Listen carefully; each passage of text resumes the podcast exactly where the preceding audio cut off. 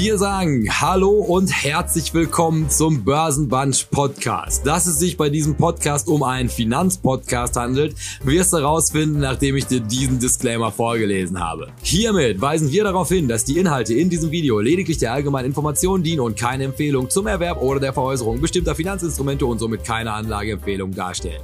Die Protagonisten, Gäste oder Chat-Teilnehmer können nicht einschätzen, inwiefern die im Video besprochenen Finanzinstrumente ihren Anlagezielen, ihrer Risikobereitschaft und ihrer Verlusttragfähigkeit entsprechen. Wer also auf Basis von Informationen in diesem Podcast individuelle Anlageentscheidungen trifft, trifft diese ausschließlich auf eigene Verantwortung und eigene Gefahr. Was zur Folge hat, dass weder die Protagonisten, Gäste oder Chat-Teilnehmer für Verluste haften, die sie dadurch erleiden, dass die Anlageentscheidung aufgrund von Informationen und Kommentaren in diesem Podcast getroffen haben. Die in diesem Format angesprochenen Finanzinstrumente können unmittelbar und mittelbar von den Protagonisten, Gästen oder Chat-Teilnehmern selbst im Bestand gehalten werden. Hierdurch ergeben sich mögliche Interessenkonflikte, weil diese von altweiligen Resultaten Kursentwicklung profitieren könnten. Wir wünschen Ihnen viel Spaß mit dem nun folgenden Programm. Herzlichst, Ihr Börsenbunch. Äh, nee, mit tonfrei. Super. So. So. Dann machen wir jetzt erstmal das und dann. Dann machen wir das. Und dann erklären wir uns.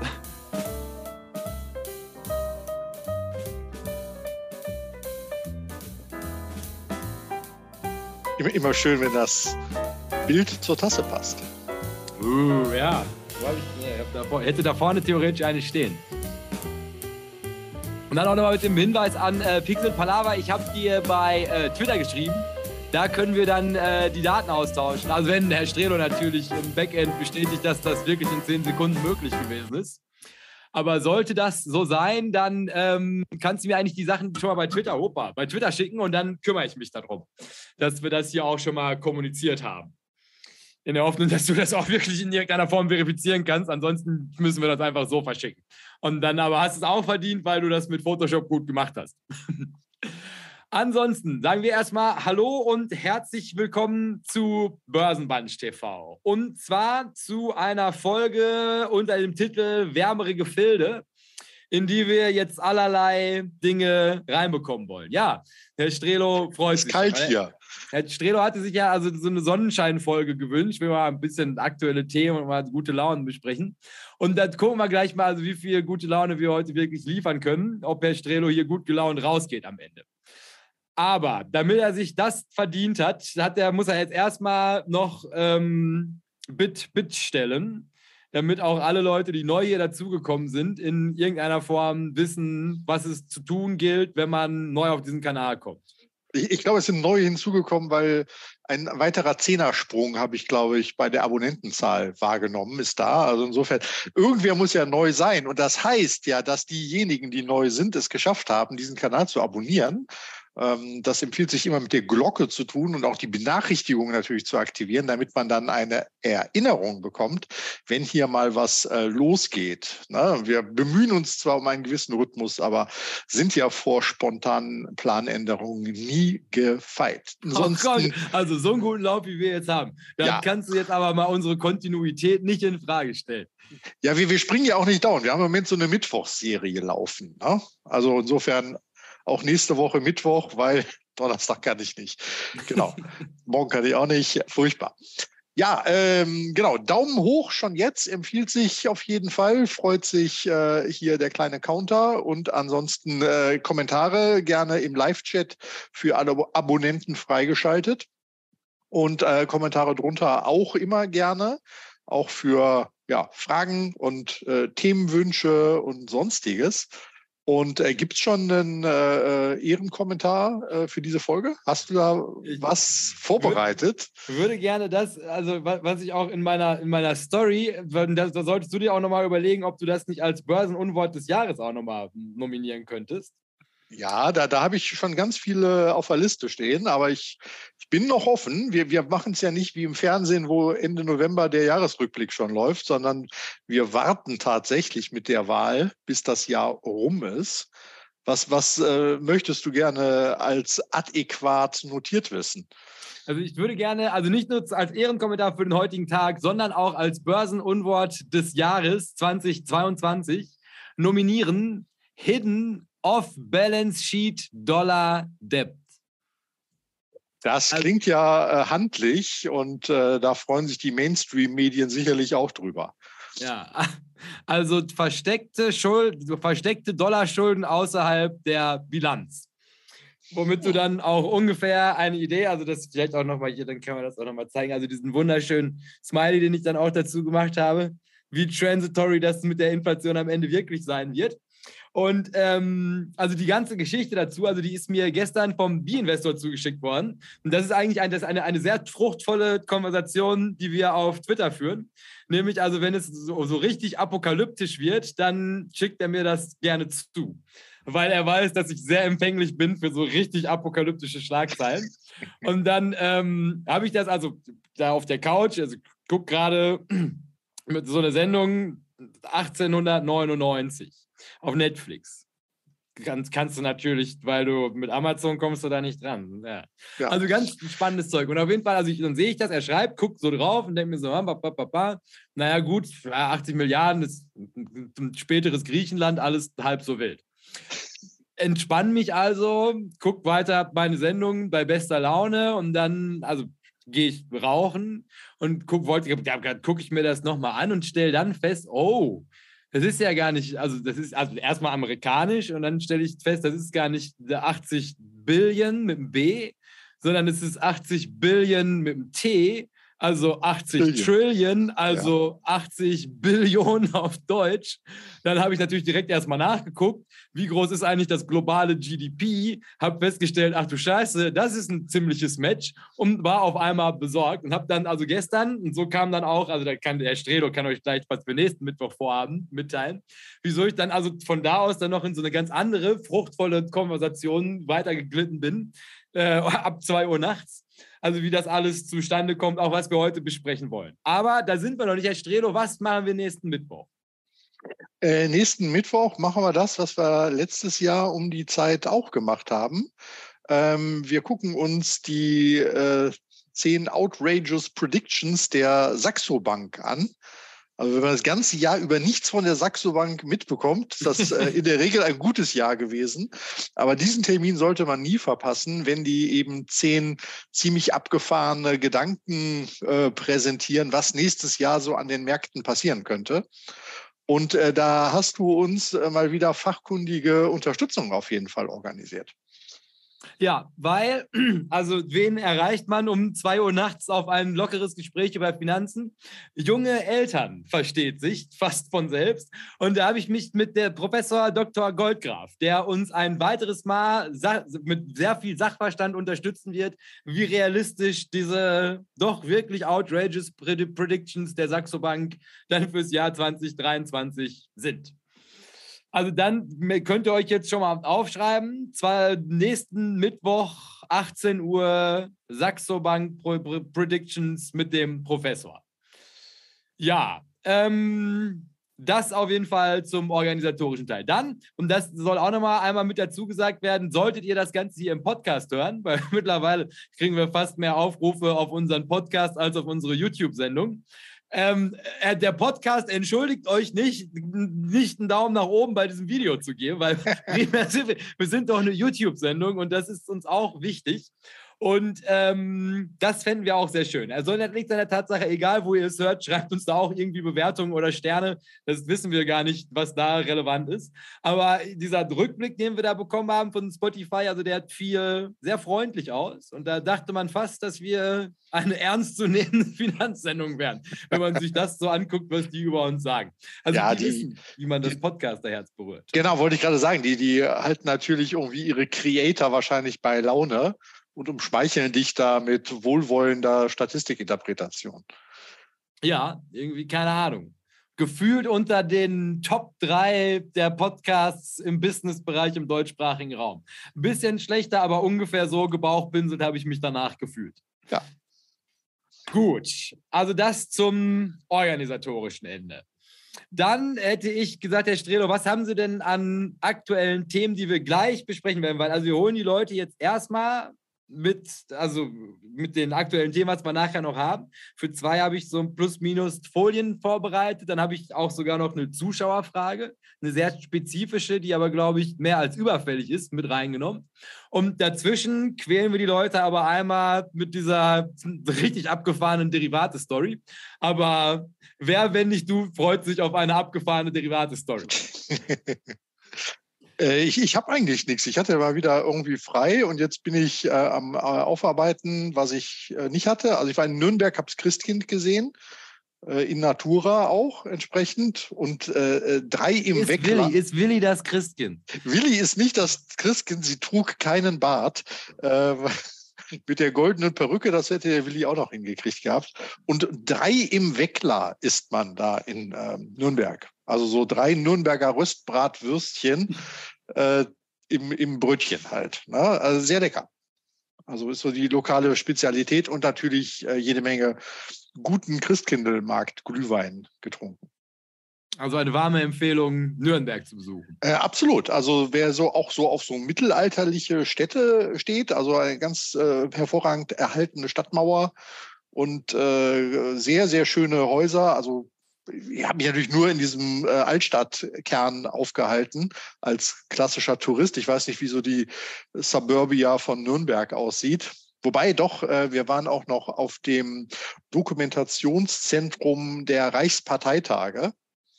Man muss ja im großen Stil denken. Ne? Das ist diese, diese, wo diese Scheinwerfer damals zum ersten Mal in Betrieb genommen wurden, ne? Das ist dieser, dieser Lichtdom, den man da erstellt hatte. Jawohl.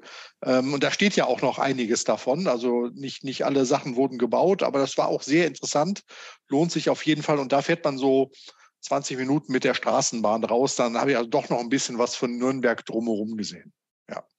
Ah, guck an. Ja, ja, das werde ich, also wenn ich mal irgendwann wieder Richtung Süden fahre, werde ich dann Nürnberg statt München. München ist auch sowieso entgleitet ja als Stadt zunehmend. Absolut. Nein, sehr, sehr zu empfehlen. Auch rund um den Bahnhof, alles gute Hotels, sehr gute Möglichkeiten, ja. Das klingt dort schon mal gut. Weil ansonsten, also ich, quasi jetzt auch außerhalb der Agenda haben wir ja noch so ein paar Nachholthemen. Also wir können ja dann nachher besprechen wir auf jeden Fall, hoffe ich, nochmal diese kontroverse Finanzfluss und extra ETF weil, also da stand ich jetzt auch schon, also habe jetzt am Samstag habe ich so einen Kurs in Köln gegeben, wo ich dann auch zum ersten Mal konfrontiert wurde damit, wo mich jemand ansprach, ja, weißt du, dass Finanzfluss auch sowas hat? Ja, und dann fall mal, dann fall mal Herr Jordan in den Rücken. Oh, das ist ja interessant. Dann brauchen wir ja gar kein extra ETF mehr. Dann haben wir doch jetzt endlich alles aus seiner Hand. ja, er bleibt dann in seinem Kosmos. Genau, dann können wir also sonst auch nochmal China machen. Aber ich glaube, also heute haben wir also wirklich viele spannende auch Marktthemen. Und ähm, auch, also wie geht das jetzt also mit, dem, mit dem Handel im Allgemeinen? Wie bereitet man sich jetzt auf ein hoffentlich glattes Ende dieses Jahres vor? Beziehungsweise was wäre noch zu erwarten im Laufe dieses Jahres? Sollte das jetzt nicht so glatt durchgehen, wie man es sich wünschen würde? Weil, und das ist dir ja wahrscheinlich auch schon selbst in Nürnberg aufgefallen, die letzte Rallye, die ist ja nicht ganz so glücklich abgeschlossen worden. Ja, also es war irgendwie doch erstaunlich. Ne? Die, die gleichen äh, Nachrichten in Europa äh, führten zu einer ganz anderen Wirkung, als wie es eine Woche vorher in Amerika war. Ne? So nach dem Motto, äh, ist doch gar nicht so schlimm und dann passiert nicht viel. Und ich hatte ja heute Morgen irgendwie so auf dem Radiowecker noch gehört, ja, ja, China lockert irgendwie ähm, Covid-Beschränkungen und ähnliches, habe ich gedacht, ah, da kommen noch so ein paar abgeschossene Werte jetzt wieder aus der Deckung, aber war ja auch nicht, weil mh, hm, Konjunkturdaten nicht so dolle. Und generell, also die, die Frage ist ja immer, du kannst ja alle Nachrichten hinbiegen, wie du möchtest. Ja, du kannst ja irgendwie das Gute suchen oder das Schlechte suchen. Und äh, ja, dann, dann war es ja irgendwie in den USA auch jetzt nicht so dolle, weil äh, tolle Arbeitsmarktdaten und Konjunktur hält sich auf und Rezession wird nicht so schlimm oder fällt ganz aus. Und was, was ist die Quittung dafür? Äh, scheiße, Zinspolitik wird dann wohl doch wieder äh, es richten müssen. Und insofern, wenn man nach schlechten Nachrichten sucht, findet man offensichtlich auch welche. Ja, ja, gut, aber ich sag mal, die Nachrichten sind ja, wie die Nachrichten sind. Es geht ja eigentlich darum, also wie interpretiert der Markt das, was da veröffentlicht wird. Und der Markt also, wenn du jetzt mich fragen würdest, ich würde sagen, der kommt jetzt langsam zur Vernunft, weil also die letzte, das, das ist ja auch, also da haben wir letzte Woche da die Sendung gemacht und da haben wir ja kurz vor Schluss habe ich dann nochmal mahnende Worte zu dieser Rallye verloren. Also, also schrieb er mir dann auch nachher, naja, also ich glaube, jetzt langsam kannst du dich aber auch mal aus der Deckung entfernen. Jetzt es scheint doch jetzt endlich wieder bergauf zu gehen. Ja, er sagt, ja, aber auf, auf welcher Grundlage denn? Und ähm, habe dann auch tatsächlich, also am Wochenende bin ich ja viel Zug gefahren, und nochmal versucht, die Grundlage zu finden, also wo ich jetzt den Turnaround sehen wollen würde. Und also bin aber auch nicht fündig geworden, habe aber stattdessen also noch diverse Dinge, die also jetzt meine, mein Base Case, also sieht nicht so, nicht so top aus, also auch mit Start ins nächste Jahr rüber und allgemein auch Konsumentenklima. Aber da sind wir jetzt noch nicht. Jetzt machen wir erstmal, würde ich sagen, gucken wir uns mal was ganz Spannendes an. Ja, was, was hast du wieder abgefahrenes äh, ausgegraben? Furchtbar. Ja, also den, den, weil der ist wunderbar, der, der passt nämlich ganz toll in unsere Serie mit äh, den Pensionsfonds in England. Und da haben wir ja auch schon mal, also da haben wir uns ja die Frage gestellt, also wie genau kommen überhaupt Derivate in, in die Rentenkasse, die doch eigentlich mein Ruhestand sichern sollte. Und also aufbauen, also die Pensionskassen werden hier auch wieder eine Rolle spielen. Und ihr erinnert euch, also wenn die Pensionskassen ins Spiel kommen, sollte man immer beunruhigt sein, weil das sind die sogenannten großen Adressen. Also das sind die, die Märkte bewegen können, weil da halt wirklich Volumen hintersteckt. So. Und jetzt fragen wir, also bevor wir uns das überhaupt angucken, Kestrelo, könnten Sie sich irgendeinen Markt vorstellen, also der ein Volumen erreichen kann, das, was auch immer eine Pensionskasse macht, selbst die große amerikanische, das lachhaft erscheinen lassen würde? Äh, äh, Derivatemarkt, wenn du den, den ausmultiplizierst, äh, was da theoretisch alles gehandelt wird, kommst du auf absolute Unsummen. Weil das gehebelte Zeug ist halt äh, ne, nimmst du einen Dollar und bewegst dann irgendwie zehn. Und ähm, das, das wäre, wenn du nach großen, großen Zahlen suchst, dann lohnt es sich in der Regel dahin zu schauen. Und wenn wir jetzt halt quasi, also Derivate, auf, auf welches Marktsegment könnte man Derivate auflegen, damit sie heute den ganzen Nacht, die ganze Nacht nicht schlafen können? Also was ist der, der größte Markt, was Liquidität überhaupt angeht. Äh, Währungsmarkt. Der Währungsmarkt. So, und das ist ganz genau, womit wir uns heute beschäftigen möchten. Und, und das möchte ich also vorher nochmal dazu gesagt haben, also während das mit den Pensionskassen so ein bisschen noch zugänglich gewesen ist, also hier also ich habe das wirklich nach bestem Wissen und Gehwissen ausgearbeitet. Aber das ist definitiv was, also prüft meine Fakten nochmal nach. Also das hat nochmal so eine leichte Steigerung, was die Komplexität angeht. Und auch ein paar Fragezeichen, also wo allem Anschein nach ist das einfach so beschlossen worden aber wo ich mir nicht vorstellen kann, dass das so richtig ist. Aber das haben wir uns bei den Pensionskassen ja eigentlich auch gedacht. Deshalb hätte ich gesagt, wir springen einfach mal direkt rein ins Vergnügen. Und Herr Strelo schreit direkt, wenn ihm irgendwas unpässlich erscheint. Ah nee, was Quatsch. Sagt der Chat erst. Ja, äh, Chat ist am Start. Ähm, die üblichen Verdächtigen, würde ich mal sagen. Also ein, ein, ein Ultratreff äh, wie so oft. Und äh, der Vorschlag ist also auf jeden Fall, dass wir im Januar im Ultrabus nach Dresden zum Börsentag fahren und danach ein Community-Treff im Raum Nürnberg bei Willi abhalten würden. Und ich würde mich an den Grill stellen und Nürnberger Rostbratwürstchen auch äh, äh, zubereiten. Also das wäre der verwegene Plan des Chat. Es ist ein sehr, sehr guter Plan. Aber diese andere würde ich die nur das Grillen lieber als Sommeraktivität dann in die Sommermonate stunden. Ah, Wintergrillen geht auch, gar kein Ding. Echt? Ich, Na klar. du warst ja in Nürnberg, als hier in Nordrhein-Westfalen das Schneechaos gewesen ist und um euch um mein Leben gekämpft habe mit meinen Sommerschuhen auf dem rutschigen oh. Boden. Ja. Oh, das ja, das ist tricky, ja. Ja. Ah, da war aber auch Schneeregen. Also von daher, äh, der Wintereinbruch war da und das einfach im Dezember. Ist ja malerisch doch. Stimmt doch vorne hinten nicht. Und die haben mir Klimawandel versprochen. Nicht okay. Gut, weil dann hätte ich gesagt, werfen wir mal einen Blick auf wärmere Gefilde. Also grundsätzlich, also die ganze Sache, wir haben einfach mal ein wunderschönes Thumbnail gebaut und uns dann treiben lassen, was da so reinkommt. So, und was da jetzt reingekommen ist, ist ganz genau diese Schlagzeile. Und diese Schlagzeile entstammt aus einem Bericht der Bank of International Settlements, BIS. Und diese BIS, das ist mehr oder minder die Mutter aller Zentralbanken.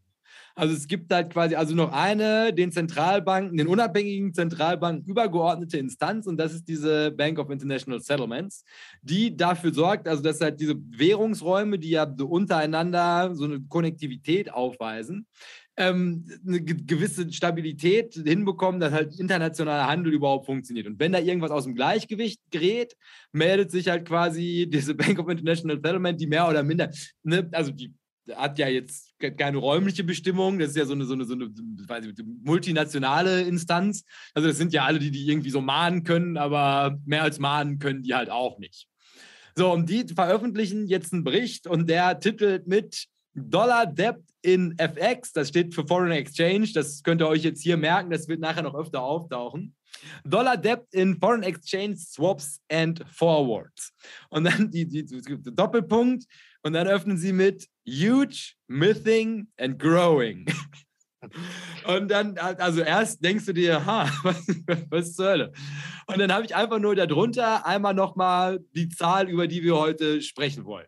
Und Herr Strelo, einfach nur so, wenn Sie so eine Zahl sehen, wie, wie, wie, was, was denken Sie dann? Also, das ist ja, also ich habe mir, die, ich hab mir tatsächlich die Anzahl der Nullen habe ich mir aus Wikipedia rauskopiert, dass ich mich da nicht vertue. Weil Drei, so, 13 Stück, ich habe gerade auch schon fasziniert gezählt, ja.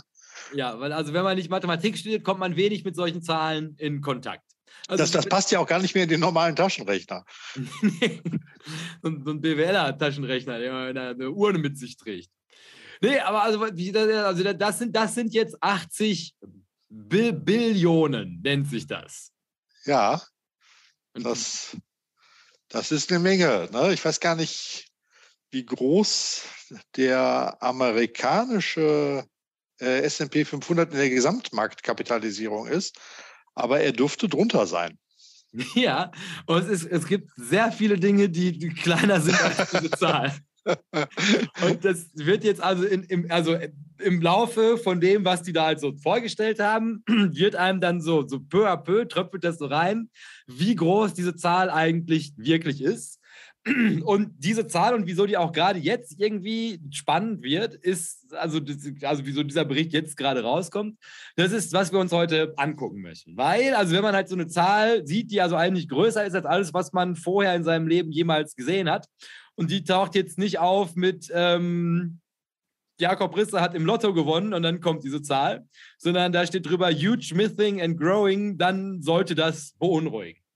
Um das jetzt mit dem Hinweis, also dass wir das hier mehr oder minder aufbauen können auf das, was wir damals mit den Pensionsfonds gemacht haben, ist bestimmt was, worauf Herr Strelo sich jetzt unendlich freut. Und deswegen habe ich das hier jetzt auch mal übertitelt mit Sonnenschein für Herr Strelo. Und der Strelo kann jetzt mal diese zwei Stichpunkte vorlesen und dann, also einfach nur, also wie schon gesagt also hier muss man dazu sagen, also das ist alles, das ist wie eine Fremdsprache, aber einfach nur, also was Ihre erste Assoziation mit diesen zwei Sätzen, die ich hier aufgeschrieben habe, wäre und was das möglicherweise für eine Implikation für Ihr Wertpapierdepot haben könnte. Ja, es hat genau die ähnliche Dimension. Ich habe gerade schnell nachgeguckt. Die äh, gesamten an der NICE notierten Aktien hatten äh, Ende letzten Jahres eine Bewertung von 28,2 Billionen Dollar. also quasi der, der US-Aktienmarkt. Okay.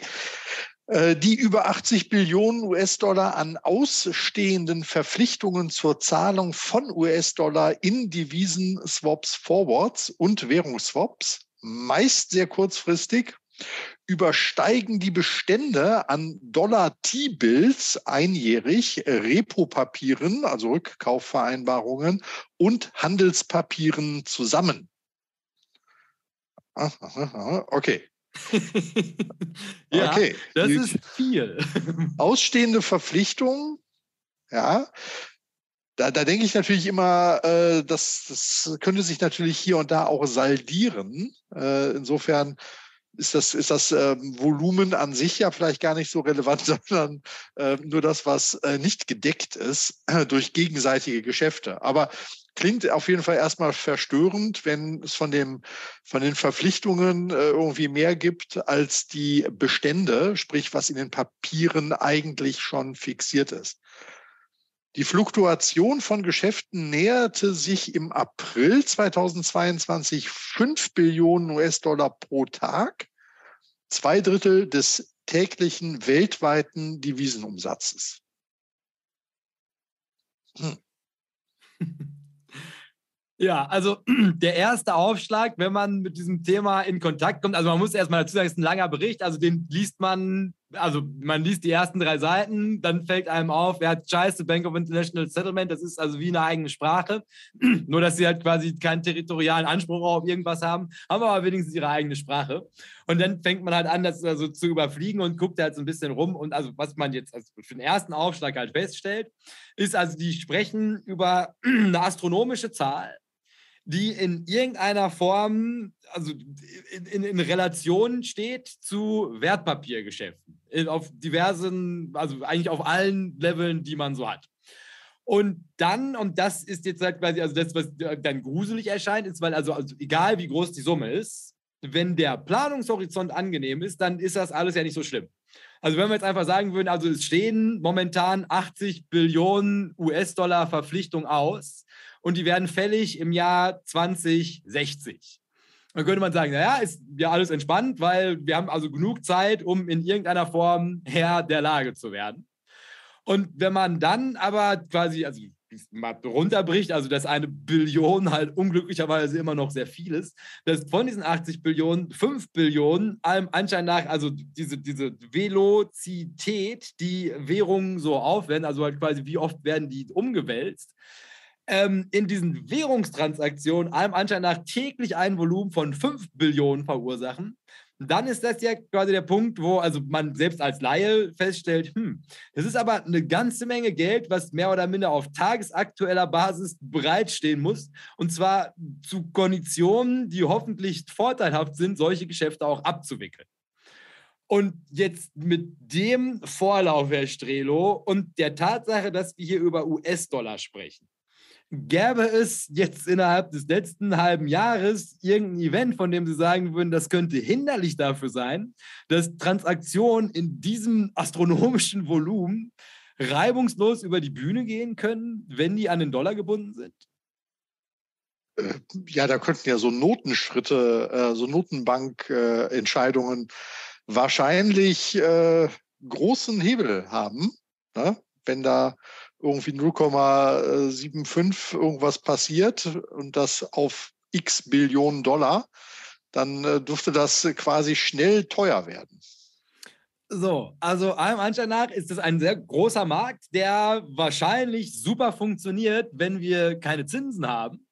Aber sobald wir hohe Inflationsraten haben, die wir in irgendeiner Form bekämpfen wollen, ist natürlich die nächste große Frage. Ist dieser komplette Überbau, den wir jetzt am Foreign Exchange Market in den 20 Jahren Quantitative Easing auf die Beine gestellt haben, ist der tatsächlich vorbereitet auf also Zinsen, die noch lange nicht den Punkt erreicht haben, in dem sie Inflation bekämpfen können?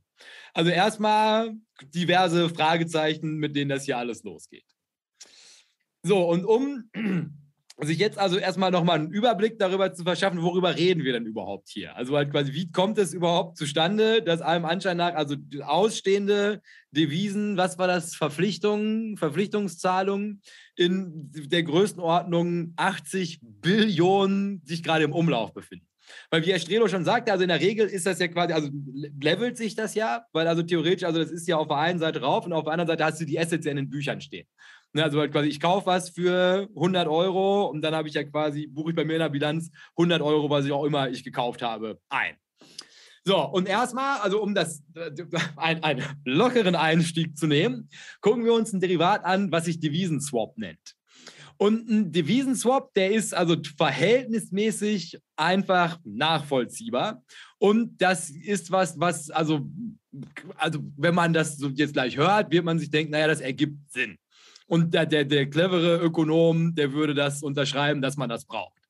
Und zwar sieht das halt vor, dass Unternehmen in der Regel in den Ländern, in denen die ansässig sind, einen besseren Zugang zum Kapitalmarkt haben und dementsprechend Geld zu besseren Konditionen, also zu niedrigeren Zinsen leihen können. Das heißt also hier unser Unternehmen A, was in den USA sitzt und da eine tolle Reputation genießt, hat jetzt die Möglichkeit für ein Prozent Geld zu leihen im amerikanischen Markt. Unser Unternehmen D, was seinen Unternehmenssitz in Deutschland hat, was weitestgehend unbekannt ist in Amerika, wird jetzt ganz gerne aber in Amerika eine Fabrik bauen. Machen wir mal, der eine ist jetzt, der amerikanische ist Tesla und der deutsche ist Volkswagen. Und jetzt braucht Deutsche, also Volkswagen braucht jetzt US-Dollar, um in Amerika zu investieren. Ne, weil also quasi mit Euros kriegst du da keinen Handwerker bezahlt.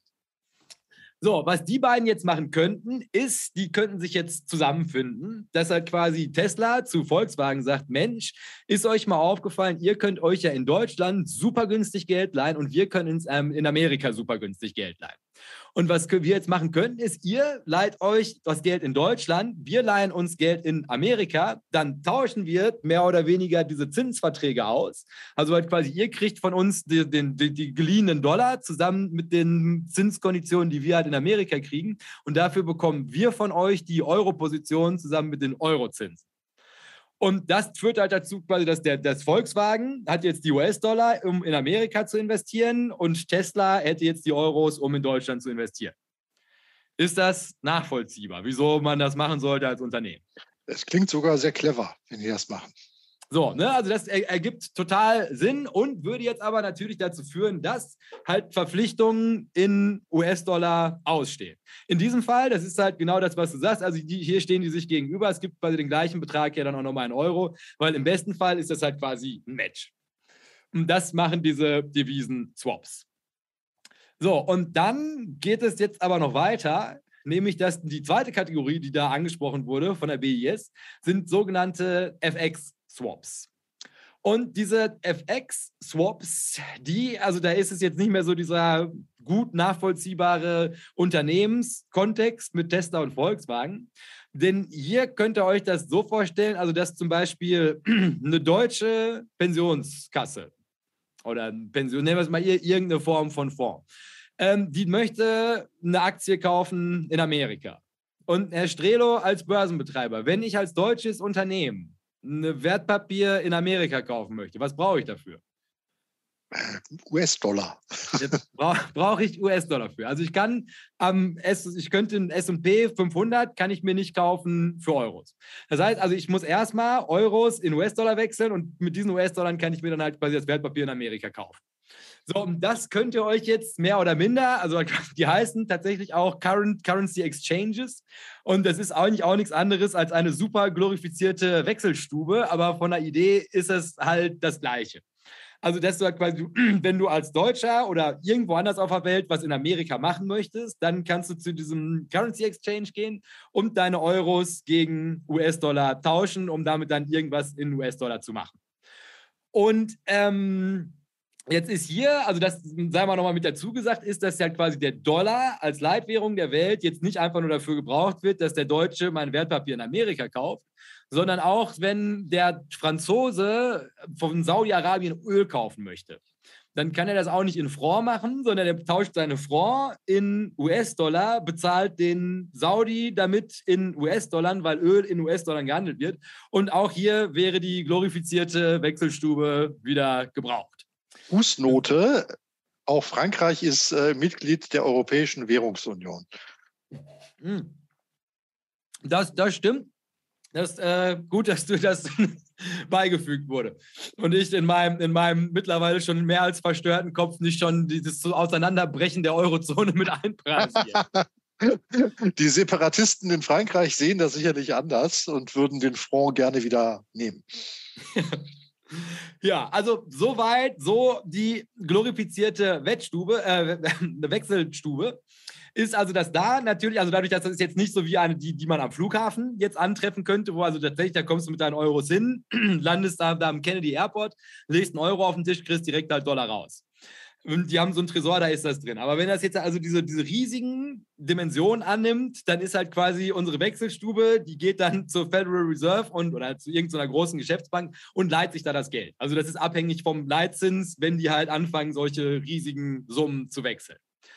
So, und damit jetzt aber nicht grundsätzlich immer diese riesigen Summen bewegt werden müssen, gibt es jetzt die Möglichkeit zu sagen, wir machen das mit einem Derivat und das ist dieser FX-Swap der mehr oder minder genau den gleichen Zweck erfüllt. Nur, dass hier jetzt gesagt wird, also ich als ich, der deutsche Pensionsfonds, ich bekomme die Dollar und hinterlege halt quasi eine Margin in Euro. Also quasi also, also als Sicherheit dafür, dass du die Dollar irgendwann von mir zurückbekommst, hinterlege ich nicht, also tausche ich nicht die Euros ein, sondern hinterlege einfach nur eine Euro-Position.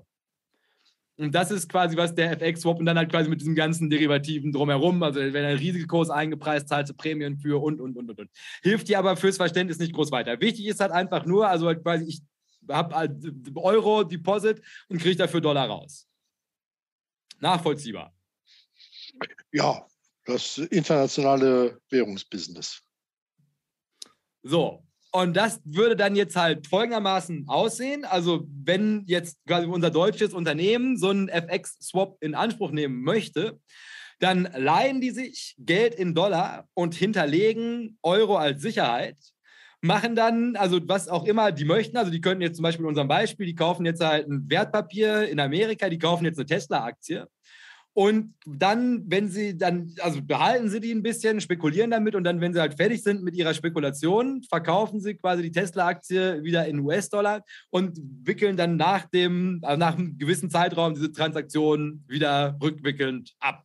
Ne, also dann zahlen sie ihre Schulden in US-Dollar zurück und bekommen halt quasi von da aus ihre Euros wieder. Soweit, so gut. Austrelo nickt. So, und jetzt kommen wir aber zu dem spannenden Ende. Also soweit ist der Strelo ja noch unbeeindruckt und sagt, naja, tägliches Währungsbusiness und fühlt sich noch überhaupt nicht bedroht von diesen 80 Billionen, über die wir hier sprechen. Ist also das bei diesen FX-Swaps, wenn man die jetzt vergleichen möchte mit ganz klassischen Rückkaufvereinbarungen, also wo man halt einfach vertraglich festgelegt hat, wann genau, also was auch immer da gehandelt wurde, ähm, terminlich und zu welchem Preis abgelöst wird, muss dieser FX-Swap tatsächlich nicht auf die Bücher. Also während du bei einer Rückkaufvereinbarung, in, also musst du das bilanzieren, die, diese Transaktion, und ein FX-Swap, den musst du nicht bilanzieren. Das heißt, theoretisch, also halt quasi unsere glorifizierte Wechselstube, ist niemandem in irgendeiner Form Rechenschaft schuldig, wie viel Geld die gerade ausstehen haben und an wen und wo und in welcher Währung. Also das ist halt das, wenn die halt sagen, also diese 80 Billionen, die sind missing, ist das halt quasi also so ein Problem in der Regulatorik, dass allem Anschein nach also ein Markt die Größe von 80 Billionen erreichen konnte, für den man jetzt nicht so wirklich weiß, wo genau ist dieses Geld überhaupt. Und das ist natürlich erstmal nicht so eine großartige Situation, wenn man über einen Betrag spricht, der ungefähr so groß ist wie das Bruttoinlandsprodukt der gesamten Welt. Und spätestens hier könnte, und jetzt der Schredo zieht so ein bisschen sauer den Mund zusammen, das hatte er, das hatte er sich jetzt anders vorgestellt. Und dann, und das ist jetzt, also, naja, also man möchte sagen, der Lichtblick, aber am Ende ist es eigentlich das, das, das also der Luftzug, der die Kerze auspustet. Foreign Exchange Swaps und Forwards und Currency Swaps sind sehr kurzfristige Instrumente. Die Geschäfte werden täglich in einem Volumen von 5 Billionen Dollar gerollt. Jetzt könnte man hier natürlich sagen, ja? Ich habe ihn nur geräuspert. Ja. So, ja. ja. also könnte man hier natürlich sagen, ja, das ist doch super, dann ist das, das wird ja schnell, schnell wieder abgelöst. Aber es äh, ist natürlich halt irgendwie grundsätzlich erstmal, also egal in welcher Größenordnung, aber wenn das halt quasi so kurze Wege sind, in denen das halt refinanziert werden müssen, ist das halt super beängstigend, wenn du halt nicht weißt, wo das ist. Weil grundsätzlich, wenn halt quasi, wer auch immer, das ist es ja, wer auch immer die Gegenpartei ist, was du nicht, nicht, nicht weißt, ist, du, du weißt halt nicht um deren also, Bonität. Und wenn die jetzt halt in irgendeiner Form, also wenn, wenn die halt täglich in diesem Markt 5 Billionen refinanziert werden müssen, könnte man sich natürlich halt schon also ernsthaft Sorgen darüber machen, also in welche Richtung entwickelt sich das, wenn jetzt in irgendeiner Form die Modalitäten, unter denen das abgehalten werden, wird sich ändern. So, was uns dann jetzt zu FX-Swaps und dem Zinsumfeld bringt. Und das würde jetzt in unserem Beispiel so aussehen, dass wir unsere glorifizierte Wechselstube haben, die, um das Ganze jetzt hier ein bisschen einfacher zu machen, also da sind häufig auch noch also Geschäftsbanken zwischen, aber wir machen jetzt einfach mal die Zentralbank draus, weil dann lässt sich das noch schneller verstehen. Ist das halt quasi die Wechselstube, holt die Kohle von der Zentralbank zu dem aktuellen Zinssatz. Und wenn sich der Zinssatz jetzt natürlich verändert, wird das Geld teurer für die Wechselstube. Und unser deutsches Unternehmen, was ja die Dollar benötigt, um in irgendeiner Form im Dollar Handel zu treiben, und das könnte ja jetzt vieles sein, was sie damit machen, also es könnten damit Fabriken bauen, die könnten damit spekulieren, die können damit irgendwelche Positionen absichern. Aber egal wie rum, sobald das, das, das teurer wird, also für die Wechselstube sich Geld zu besorgen, wird, steigt natürlich auch der Preis für unsere Gegenpartei im Euroraum, die dann halt mehr Collateral in Euro hinterlegen muss. Und es wird teurer. Und wenn ich Sie jetzt frage, Herr Strelo, weil wenn, wenn 5 Billionen täglich refinanziert werden müssen, stimmt Sie das nicht irgendwie mürbe, wenn Sie dann hören, dass theoretisch da also, also der, der, sich der Preis auch verändern kann? Weil das keine Fixed Rates sind, weil das halt quasi täglich einmal durchlaufen muss. Ja, das ist ja in den anderen Ländern äh, durchaus üblich, äh, nicht mit der deutschen Zinsbindung auch bei Immobilienkrediten zu arbeiten, sondern sich halt dem äh, äh, ja, schwankenden Zins auch hinzugeben. Das hat den einen oder anderen, glaube ich, schon mal kalt erwischt und das äh, dürfte bei so ähm, Handelsfinanzierungen und Ähnlichem natürlich auch ein, ein Risiko sein wo man ja üblicherweise als Unternehmen auch versucht, sich abzusichern. Ne? Also der, der, Klassiker, die Lufthansa ähm, ist jetzt natürlich nicht ganz so blöd und, und sagt, äh, naja, wenn der Ölpreis raufgeht, äh, dann erhöhen wir einfach die Ticketpreise, sondern die versuchen sich dagegen ja auch abzusichern. Das ist ja ein, ein Riesenmarkt für Banken und ihre Fachabteilungen und Berater. Insofern äh, ist da natürlich ein Risiko drin, gerade eben weil es nicht fixiert ist. Ähm, aber ich würde ja jetzt noch naiv, wie ich bin, sagen, das wird doch wohl von Profis ordentlich gehandelt werden. ja, aber dann, und das, das hast du auch schon gut erkannt, ist, also, das, das, es, es, es, es klingt jetzt auf den ersten Blick nicht neu. Also eigentlich von der Idee her, dass irgendwas, also dass, dass halt, also das Chaos losbricht, weil halt an dem Zins irgendwas passiert. Das ist mehr oder minder genau die gleiche Geschichte aus 2008. Nur halt größer, weil es halt der Devisenmarkt ist.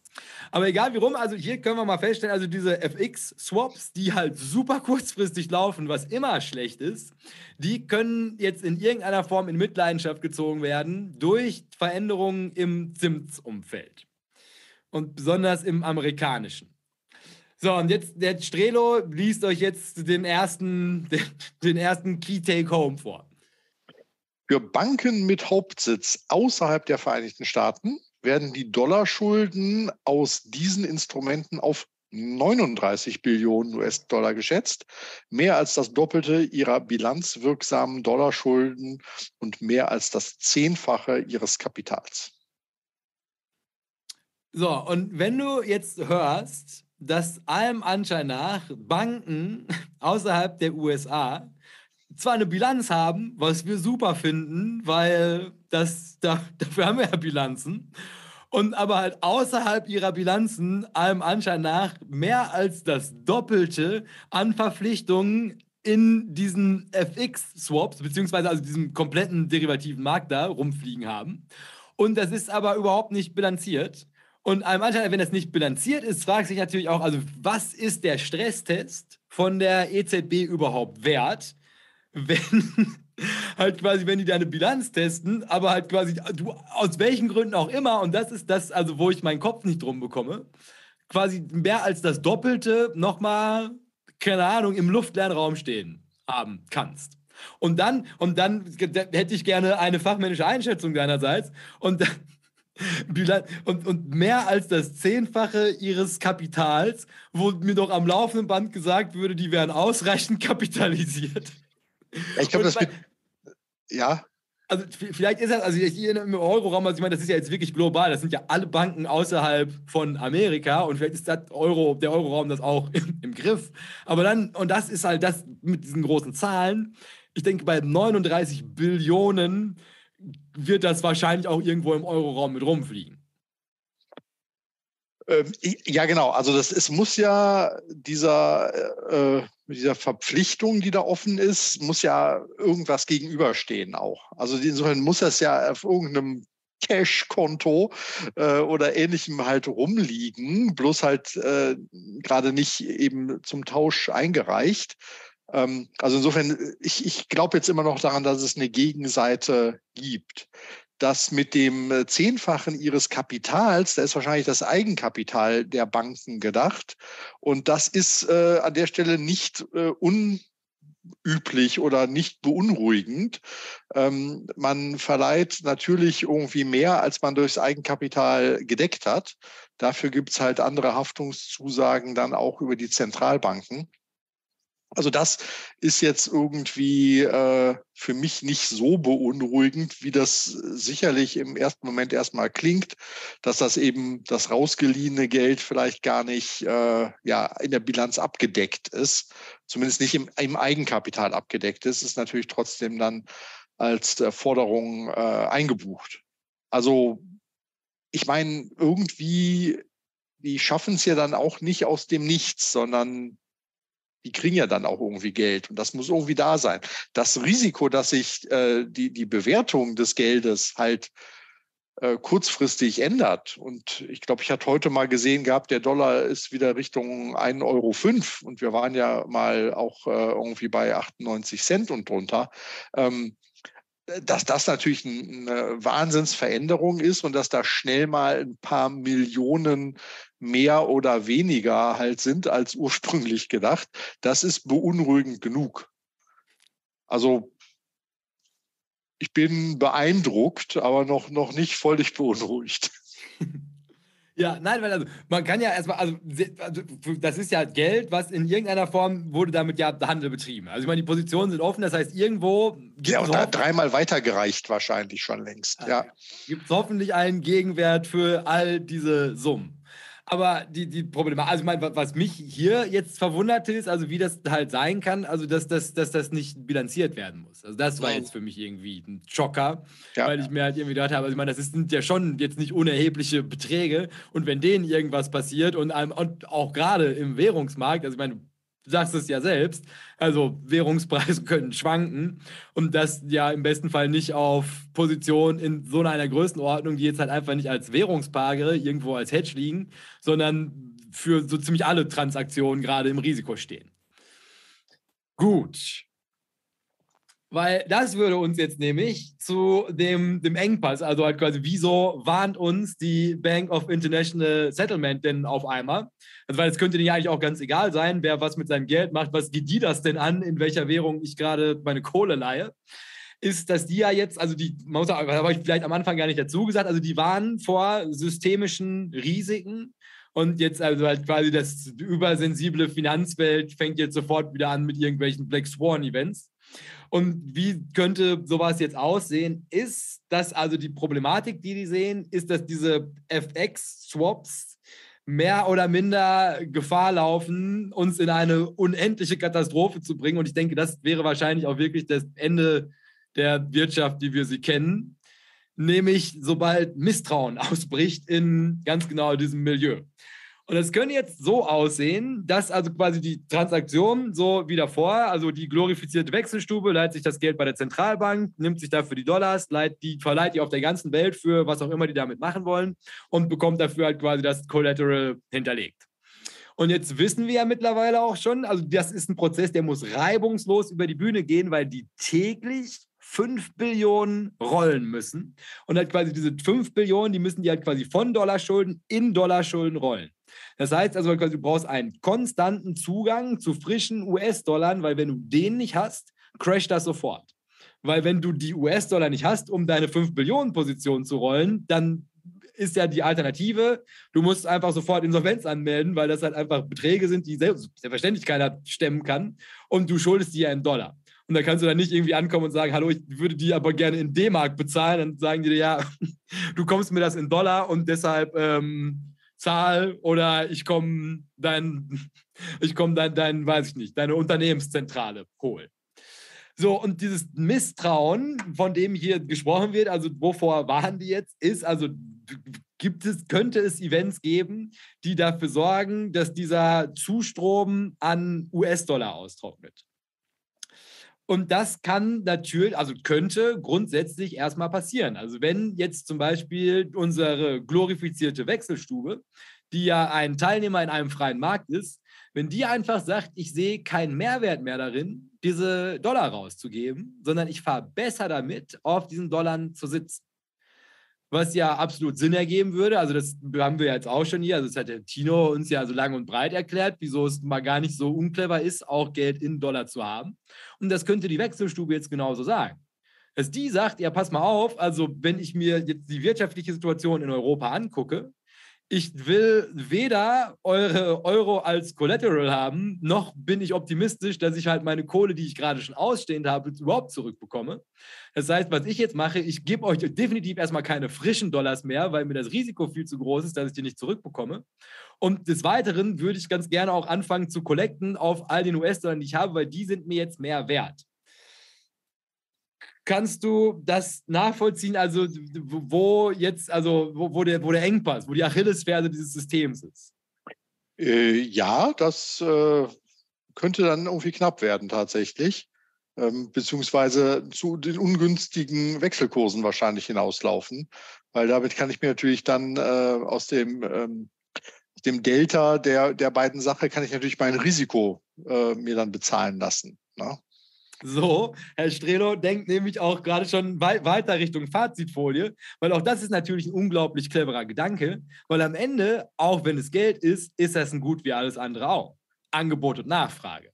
Und wenn wir uns jetzt halt quasi diese Angebot- und Nachfrage-Diskussion, wenn wir uns der jetzt stellen wollen würden, bei einer Summe von 80 Billionen wohlgemerkt, die, und das gucken wir uns jetzt im nächsten Schritt an, zu großen Teilen also so ein Bottleneck erzeugt haben auf US-Dollar als Leitwährung, könnte man, und deswegen ist also diese, diese, diese Vertrauenssituation, weil Geld ist ja auch nichts mehr, als wir vertrauen uns gegenseitig, also diese massiven systematischen Risiken nach sich ziehen. Also die Gefahr hier wäre, dass irgendwann also unsere guten alten Wechselstuben sagen, ich will eure, will eure Währung nicht mehr, weil Dollar ist Beste.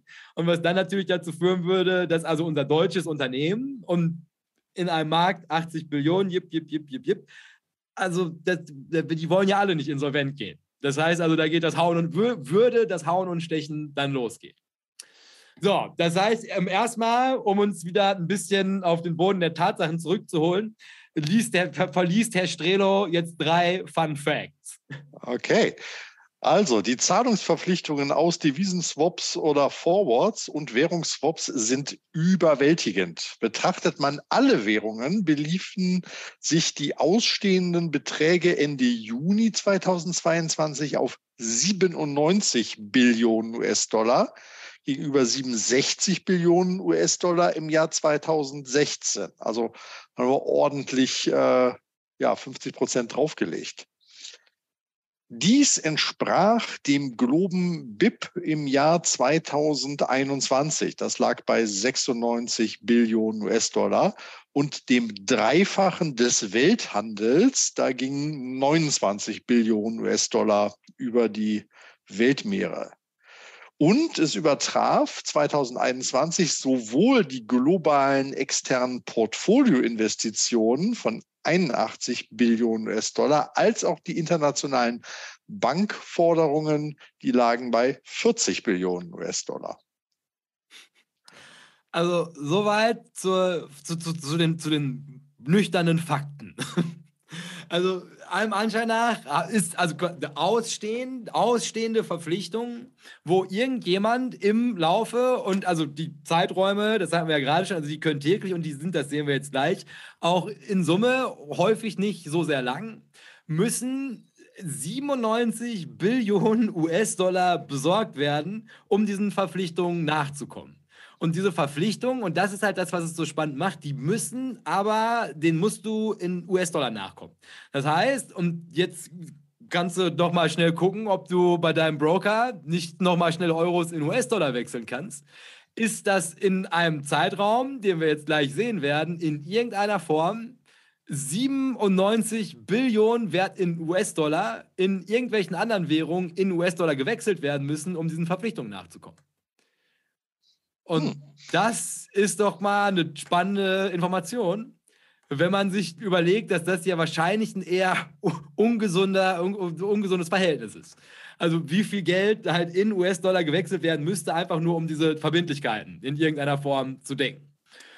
Und dann, also ich denke, also ich fand auch diese Relation, fand ich halt echt beeindruckend. Also das ist halt einfach nur diese Verbindlichkeiten, die da einem anscheinend nach in dem System sind, die aber auch nicht auf den Büchern liegen, was mich immer noch verwundert, dass die quasi so groß sind wie das komplette globale Bruttoinlandsprodukt. Also das ist ja, das ist wie, wie? Ja, so eine, eine Menge Geld in der Luft gerade, ja. Ja, Money is in the air. Also 20 Jahre Quantitative Easing, also hat echt hat spektakuläre Auswüchse genommen. So, und dann hier habe ich dir jetzt nochmal ähm, ein paar, Char paar Charts. Ähm, ich, ich, willst du die einfach mal so aus der Hüfte versuchen zu interpretieren oder willst du da von mir ein bisschen Stützräder dafür haben? Ah, ich glaube, da müsstest du mich ein bisschen an die Hand nehmen. Das ist nicht so mein Umfeld. Ja, also da kannst du jetzt sehen, also der ganz linke, das ist eigentlich auch der, der, der, der spannendste. Ist, da siehst du jetzt also, wie viel Kohle ausstehend ist. In Trillionen. also unsere, unsere Billionen. Und da siehst du jetzt also quasi der, der untere, also der, der, der lilane, der, der grüne Graph, das ist halt quasi alle Währungspaare, wo US-Dollar auf einer Seite ist. Das heißt, diese ausstehenden Verpflichtungen, über die wir hier die ganze Zeit sprechen, also das ist ja immer in Währungspaaren, also quasi in welcher Währung beschuldest du das Geld? Und das würde ich sagen, also sind das da 82 Billionen, 85 Billionen. Ja, ich, ich sage jetzt einfach mal, mehr als 90 Prozent aller ausstehenden Sachen ist in US-Dollar ausstehend. Ja, weil also machen wir es mal andersrum. Also halt quasi, also von allen Währungspaaren, also halt quasi allen, all, all, all dem Geld, was gerade aussteht, in FX-Swaps, FX-Forwards und Currency-Swaps. Das beläuft sich quasi global alle, alle Währungspaare, die es gibt, auf, lass es mal 100 oder die 97 haben 97 wir werden das so sein, ja. ja 97 Trillionen. Und halt quasi von diesen 97 Trillionen sind aber 85 Trillionen Währungspaare, die mit dem US-Dollar, die an den US-Dollar ge gebunden sind. Also Trillionen Dollar, ne? Trillion Dollar, genau, also ja, unsere ja. Billion. Ja. Also ein Großteil von all diesen Verpflichtungen, die da ausstehen, sind mehr oder weniger in US-Dollar. Ja. Also erstmal ein ungesundes Verhältnis und dieser Engpass, über den wir uns hier unterhalten. Und für den Podcast, äh, das ist ja eine mehrjährige Grafik hier, das geht ja auf 20 Jahre zurück. Äh, es ist ja kontinuierlich steigend. Und das ist jetzt nicht bloß dein Quantitative Easing, was das, ah, ah. Was, da, was da eine sehr schöne Linie natürlich auch irgendwie reingezaubert hat. Ne? Aber es ging ja auch irgendwie von 2002 bis 2008 äh, ging das ja auch steil hoch. Gerade vor der Finanzkrise ist da ja ein wahnsinnig steiler Winkel auch drin.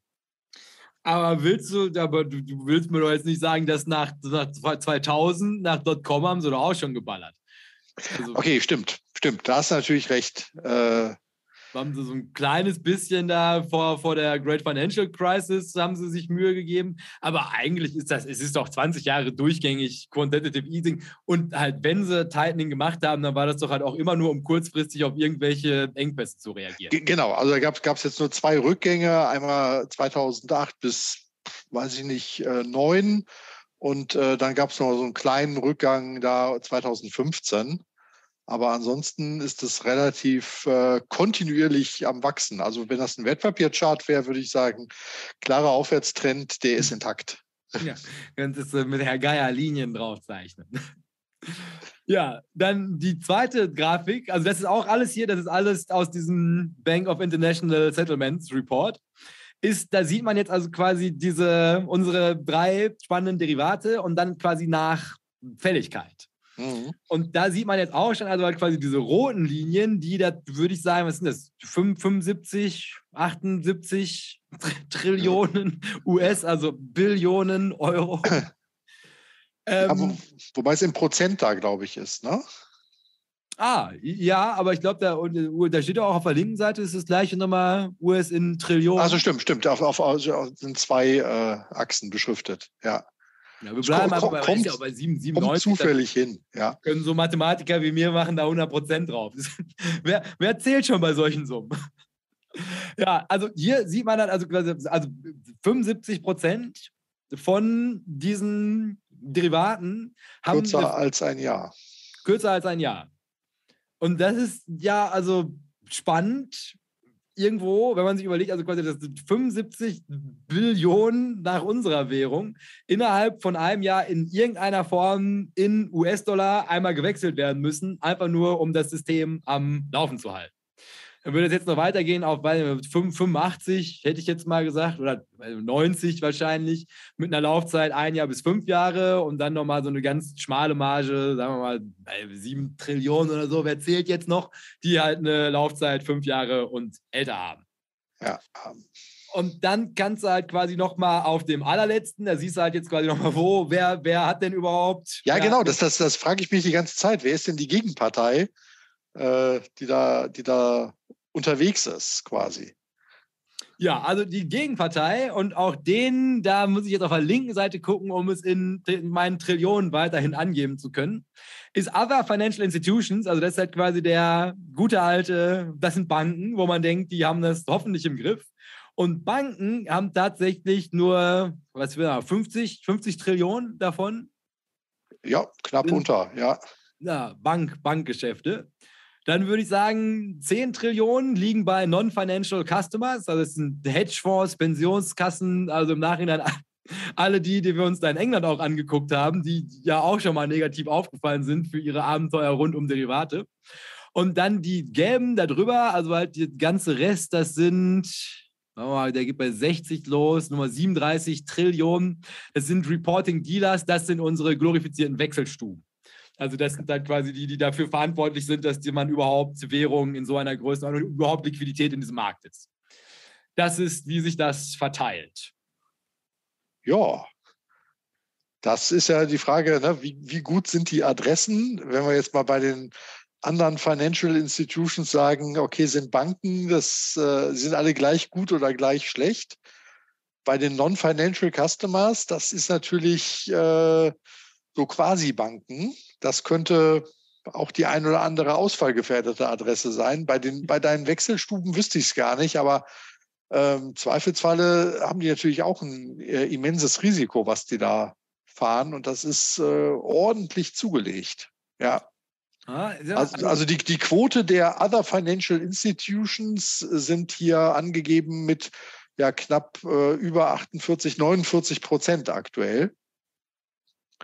Und das ist äh, im, im, zeitlichen Verlauf sogar eine sehr hohe Quote. Die war ja in der Vergangenheit, das ist ja diese Linie, die da eingezeichnet ist, war die durchaus schlechter. Aber äh, das äh, Vertrauen von Banken in Banken, das hat man ja in der Finanzkrise gemerkt, kann auch mal ganz schnell äh, vorbei sein. Ja, und, und genau das ist also der, der, wo also auch jetzt die, die BIS dann Anstoß dran nimmt, ist, dass da quasi, also niemand von den Leuten, die da abgebildet sind, ist halt in irgendeiner Form irgendjemandem irgendwas schuldig. Also das sind natürlich alles Leute, die wirtschaftliche Interessen haben und wenn denen halt einfach auffällt, ich bin doch nicht blöd und nehme hier einfach irgendwelche, also nicht mehr beherrschbaren Risiken auf meine Bücher, die würden natürlich auch anfangen, solche Risiken abzubauen und na, zu, zu, zu, zu Lasten von dem Gesamtsystem. Und deshalb, also die sind alle drei, allem Anschein nach, sehr entscheidend. Also außer jetzt die Non-Financial Customers, wobei die natürlich halt auch noch ganz andere Probleme machen könnten. Weil das halt auch einfach, das sind halt alles Billionen. Ähm, wenn die ausfallen in so einer Größenordnung. Aber die sind natürlich alle, also vitale Teile von diesem Foreign Exchange weiß ich nicht, was auch immer da gebaut wurde, was auch immer das ist. Man sitzt, man sitzt ja fassungslos davor und fragt sich, was, was, was ist das? Wie konnte das, was machen die da? Aber die müssen natürlich alle wie ein Uhrwerk miteinander arbeiten und da darf halt keiner misstrauisch werden dem anderen gegenüber. Das sind diese Zahlen. So, und dann macht der Strelo, da liest euch jetzt nochmal ein paar Fakten vor. Wie groß ist die fehlende Dollarschuld aus Devisenswaps oder Forwards und Währungsswaps? Also Ende Juni 2022 hätten Händlerbanken 52 Billionen US-Dollar an ausstehenden Dollarpositionen bei Kunden. Nichtbanken hatten Dollarverpflichtungen in Höhe der Hälfte dieses Betrags, nämlich 26 Billionen US-Dollar. Und diese Summe ist seit äh, 2017 um 17 Nee, die ist seit 17 Billionen US-Dollar im Jahr 2016. Ah, okay. Also die stark. kommt von 17 Billionen US-Dollar im Jahr 2016 und liegt jetzt bei 26, also ordentliches Wachstum drin. Ja, also diese Händlerbanken, ne, also quasi unsere Wechselstuben kommen auf 52 Billionen. Also das war der gelbe, den wir uns gerade angeguckt haben. Und die Nichtbanken, also halt quasi die Shaky-Kandidaten, die haben halt auch schon 26 Billionen rumfliegen. Und das ist halt einfach, also eine Menge Geld, wenn man sich halt überlegt, also dass das von, von 17 Billionen kommt. Und das sind natürlich genauso diese Quantitative Easing-Dinger. Und also ich meine, egal was, internationaler Handel, das läuft halt alles über diese Schnittstelle. Weil du brauchst halt für die ganzen guten Assets meist US-Dollar und so kommt das zustande, dass das jetzt auch gerade mit sowas wie im Corona-Jahr nochmal ordentlich zugelegt hat. So, und auch hier liest Herr Strelo euch ein weiteres Mal vor, wie groß die fehlende Dollarschuld aus unserem dynamischen Trio aus Swaps ist. Diese Schulden in Höhe von 26 Billionen US-Dollar werden wahrscheinlich von Unternehmen außerhalb der Vereinigten Staaten geschuldet, für die der Dollar eine Fremdwährung ist. Sie leihen sich hauptsächlich Dollar, um ihre Dollarforderungen und Investitionen in einer Welt abzusichern, in der der Dollar die dominierende internationale Währung ist. Im Gegensatz dazu sichern NBFIs, Non-Banking Financial Institutions, genau die, äh, in den Vereinigten Staaten ihre Fremdwährungsanlagen ab, indem sie Dollar über Devisenswaps verleihen nicht leihen. Ah, sehr gut. Ja also das, ein Großteil von diesem Risiko ist halt außerhalb von den USA, die, und das ist also das, also was dann also jetzt hier kritisiert, oder da habe ich kritisiert werden können. Also ich meine, ist ja, wie es ist, ist ja der Lauf der Dinge.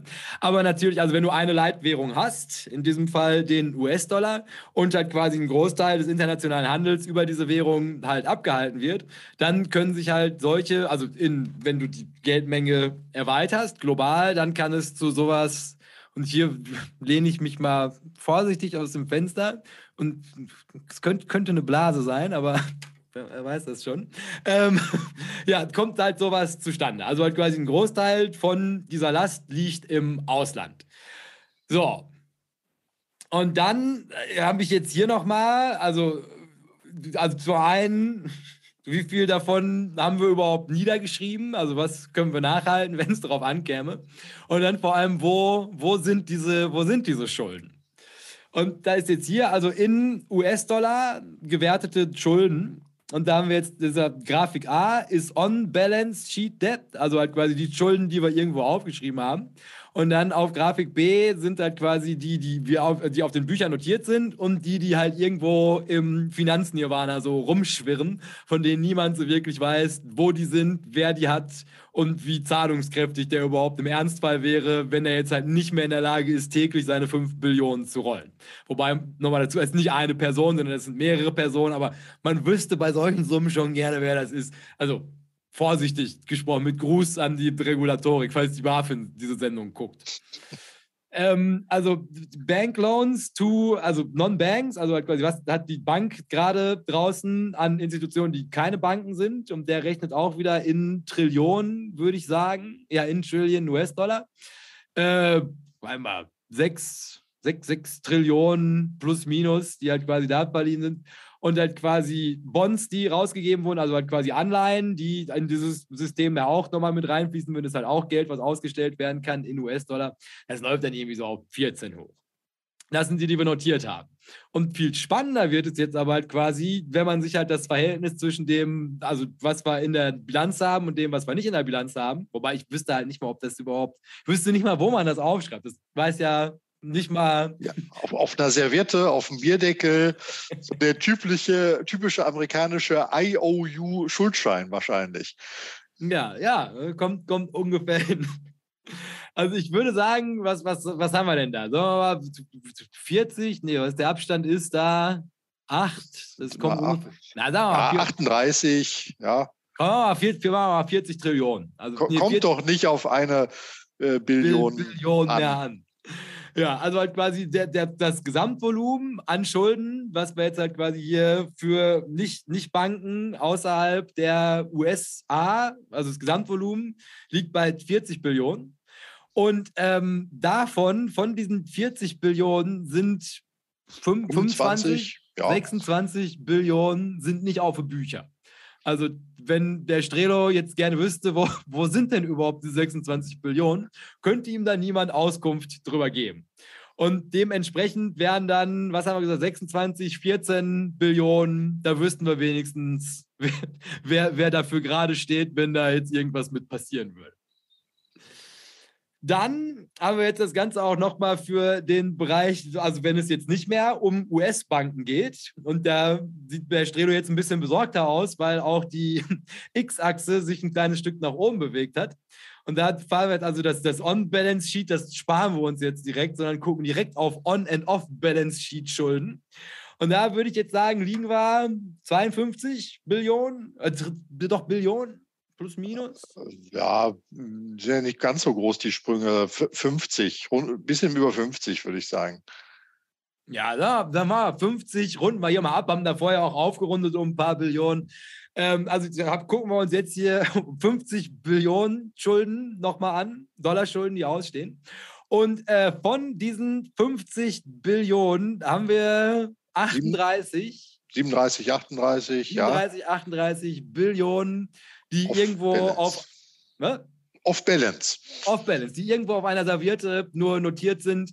Aber wenn ich jetzt morgen sagen würde, ey, ich brauche meine 38 Billionen zurück, dann wäre es wahrscheinlich mit größerem Aufwand verbunden, überhaupt rauszufinden über irgendwelche die Wechselstuben, dann Cayman Islands, dann Island of Man, bis man irgendwann irgendwo rausgefunden hat, wer genau schuldet denn überhaupt diese Billionen.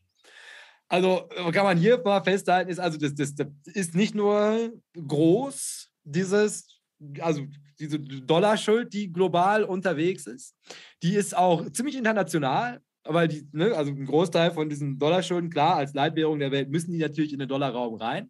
Aber was beunruhigend wäre, wenn man jetzt hier, also in irgendeiner Form was Beunruhigendes sehen wollte, weil man Schwarzseher ist, wäre natürlich in irgendeiner Form zu bemängeln, dass 38 Billionen US-Dollar, also Schulden, die in US-Dollar notieren, nicht off-Balance-Sheet sind.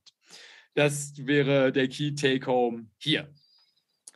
So, was uns dann jetzt zurück zu unserem Beispiel bringen würde, wo wir gerade aufgehört haben. Also der Strelo, Sie erinnern sich ja noch, also das Gefährliche für dieses wunderbare Konstrukt, was wir uns jetzt hier mal zusammengereimt haben, wäre, dass in irgendeiner Form Misstrauen ausbricht. Sprich, also irgendeine von den, nicht irgendeine von den Parteien, sondern die entscheidende von diesen Parteien, nämlich die, die die Liquidität zur Verfügung stellt, also die, die die US-Dollar in die anderen Währungsräume bringt.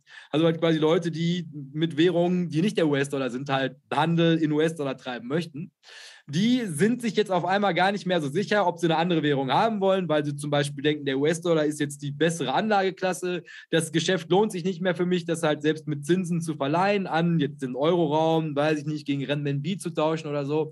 Fahre ich besser mit Dollar. Ich mache mir Sorgen um die Risiken. Ich verleihe das Geld nach Deutschland und jetzt Deutschland geht in, in den ökonomischen Winter und dann kriege ich da meine Kohle nicht zurück. Und aus irgendwelchen Gründen entscheiden sich die Leute jetzt dafür zu sagen, ja, ich will das Geld da lieber nicht verliehen haben. Um quasi dieser Kanal, frische US-Dollar in den Markt zu bringen, der trocknet aus. Und egal wie groß, also wahrscheinlich nicht egal wie groß, aber halt egal wie viel, wie viel Margin du postest in Euro, wird es immer schwieriger, neue US-Dollar dafür, dafür zu bekommen.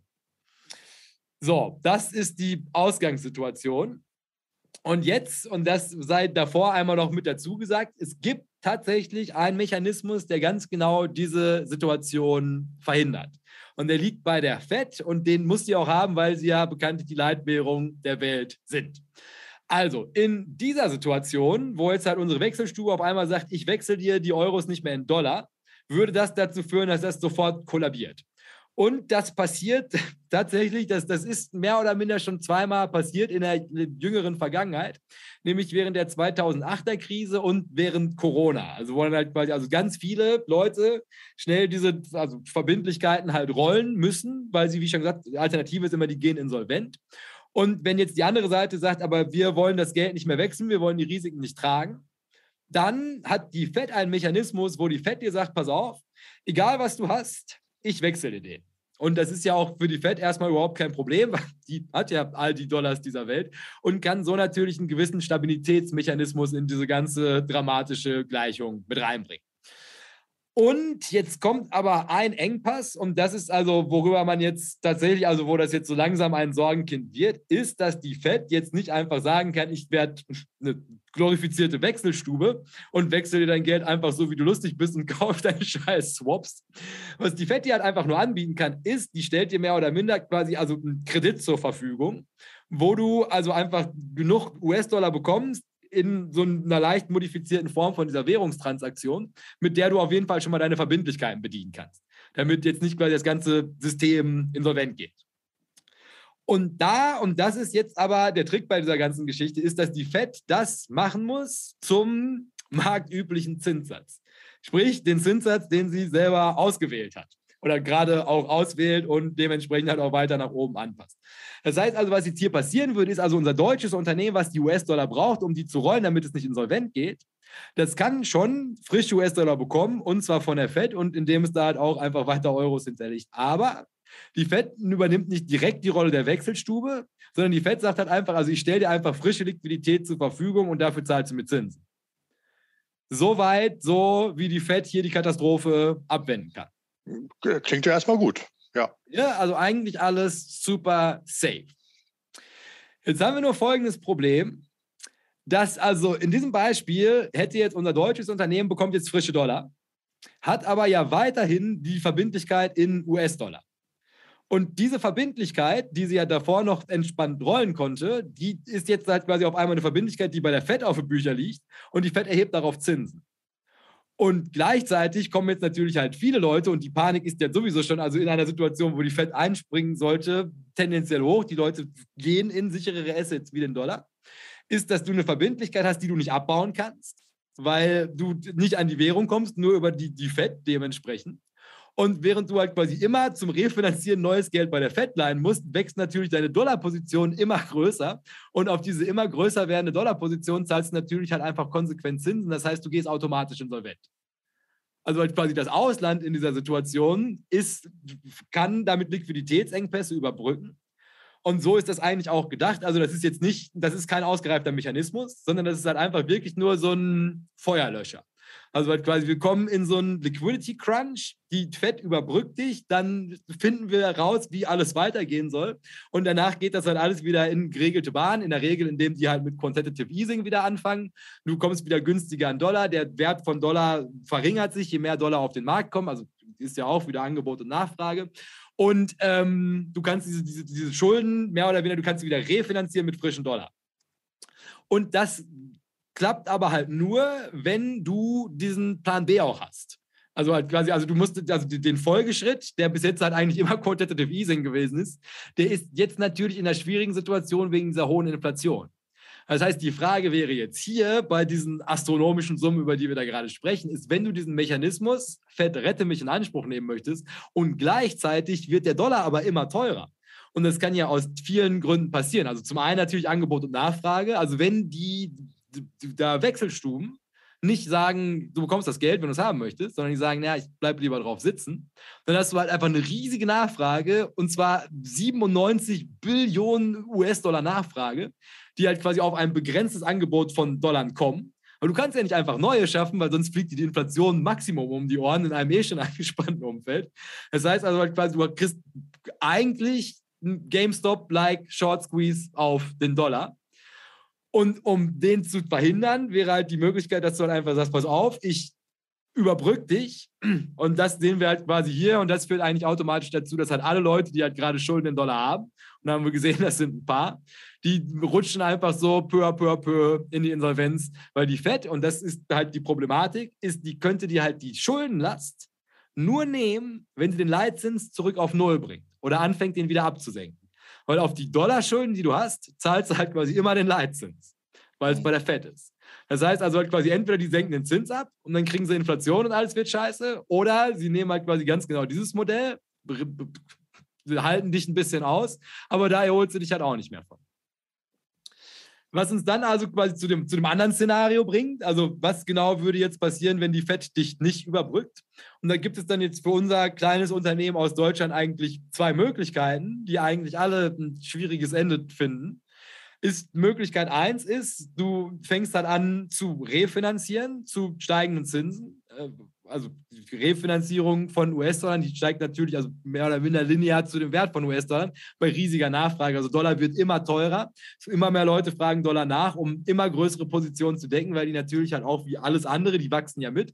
Und dann halt, weil du ja täglich 5 Billionen rollen muss, was der Wahnsinn an dieser ganzen Geschichte ist, wird natürlich, also das, das bläht sich halt auf und der, der Dollar geht to the moon, was keine gute Lösung wäre. Das heißt also, die einzige Möglichkeit, die die Fed halt hätte in so einem Szenario, wäre, die müssen den Printer halt wieder anschmeißen, weil dann können sie halt die Geldmenge erhöhen, das senkt den Wert des Dollars wieder, es kommt frische Liquidität in den Markt und die Leute sind wieder bereit, Geld zu verleihen. Money Printer goes brrr, und die andere Alternative, und das ist halt auch eine, die jetzt nicht ganz so schön ist, aber halt nochmal den Bogen zu unseren Pensionsfonds spannt, die sich ja also da in England in einer ähnlichen Situation befanden, ist, dass du natürlich, also auch gerade als Financial Institution oder halt jeder, der sonst irgendwelche Assets hat, du musst natürlich einfach deine Assets zu egal welchen Preisen auf den Markt schmeißen, um irgendwie an US-Dollar zu kommen, um mit diesen US-Dollar halt diese, diese Verbindlichkeiten zu tilgen, damit du wenigstens nicht insolvent gehst. Systematisches Risiko. Was dann natürlich dazu führen würde, dass der Markt definitiv, also eklig crashen würde. Was halt auch wieder nur dazu führen kann, dass die Fed eigentlich auch wieder keine Wahl hat. Also auch hier müssten sie den Printer wieder anwerfen. Also egal wie du es nimmst, sollte es zu so einem Liquidity Crunch kommen, was natürlich alle hoffen, dass dem nicht so ist, ist die Alternative eigentlich immer, dass die Fed wieder anfangen muss zu drucken, möchte sie oder möchte sie nicht. Und dann, du hast es schon fast geahnt, gibt es eigentlich nur eine, einen Weg, wie das halt alles enden kann. Also wenn sie jetzt in, in diesem, also erstmal fangen wir natürlich an mit diesen ganzen Leuten, die halt irgendwie mit Transitory Inflation geht jetzt runter, jetzt wird es halt deflationär. Äh, also das wäre ein guter Grund, wo ich jetzt individuell sagen würde, ich könnte mir halt vorstellen, dass, es, dass Inflation vielleicht noch nicht ausgestanden ist. Und wenn Inflation jetzt noch nicht ausgestanden ist, aus diversen Gründen wohlgemerkt, dass einer, wenn auch vielleicht der größte, den man sich überhaupt hätte ausdenken können, ist ja fast wie in einem Film. Ist Herr Strelo, was bleibt uns, wenn wir jetzt nochmal anfangen in 23, also nicht nur zu verlangsamen, den Leitzinserhöhung, sondern auch noch frisches Geld hinterherkommt? Ja, freuen wir uns doch alle, dann steigen die Kurse wieder. ja, hast du ja gesehen, dass das nicht, dass das keinen Bestand haben würde. Aber wer ist der Mann? Den, den äh, kenne ich den? Ich kenne ja, den, den kenne ich, klar. Das ist Paul Volcker, der Volker-Schock. Ach so, unser guter alter 70er Jahre König hier, ja. Ja. Fett also, damals.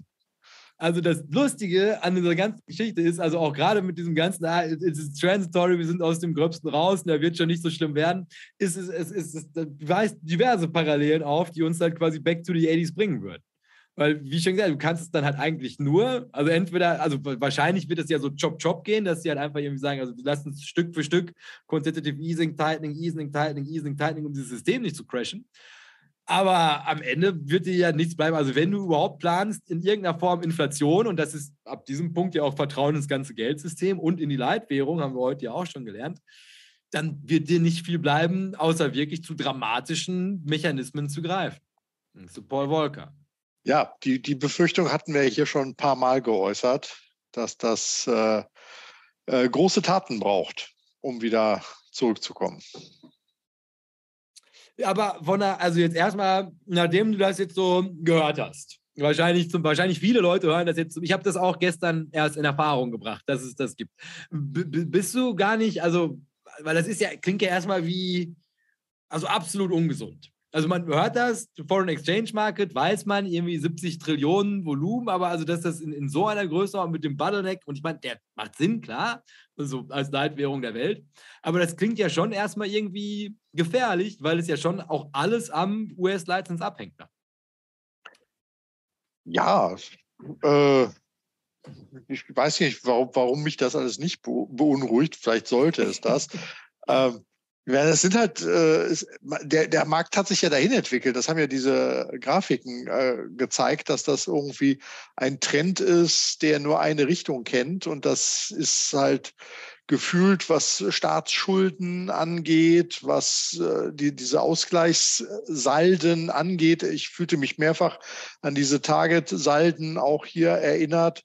Ähm, das ist irgendwie vielleicht braucht das eine, eine, heftige Korrektur, die, die sehr, sehr schmerzhaft sein wird, aber das ist ein langfristiger Trend, der so läuft. Und da ist halt vieles auf Pump finanziert, ist halt vieles irgendwie in der Schwebe. Ne? Globalisierung ist, äh, auch wenn wir schon den Abgesang gesungen haben da drauf, ist immer noch nun mal vorhanden. Und dafür braucht es wahrscheinlich genau dieses internationale Geldstromprinzip. Ähm, ich wüsste, wüsste jetzt nicht, ob das, ab, ab wann ist es ungesund? Gefühlt war es vor zehn Jahren auch schon genauso ungesund.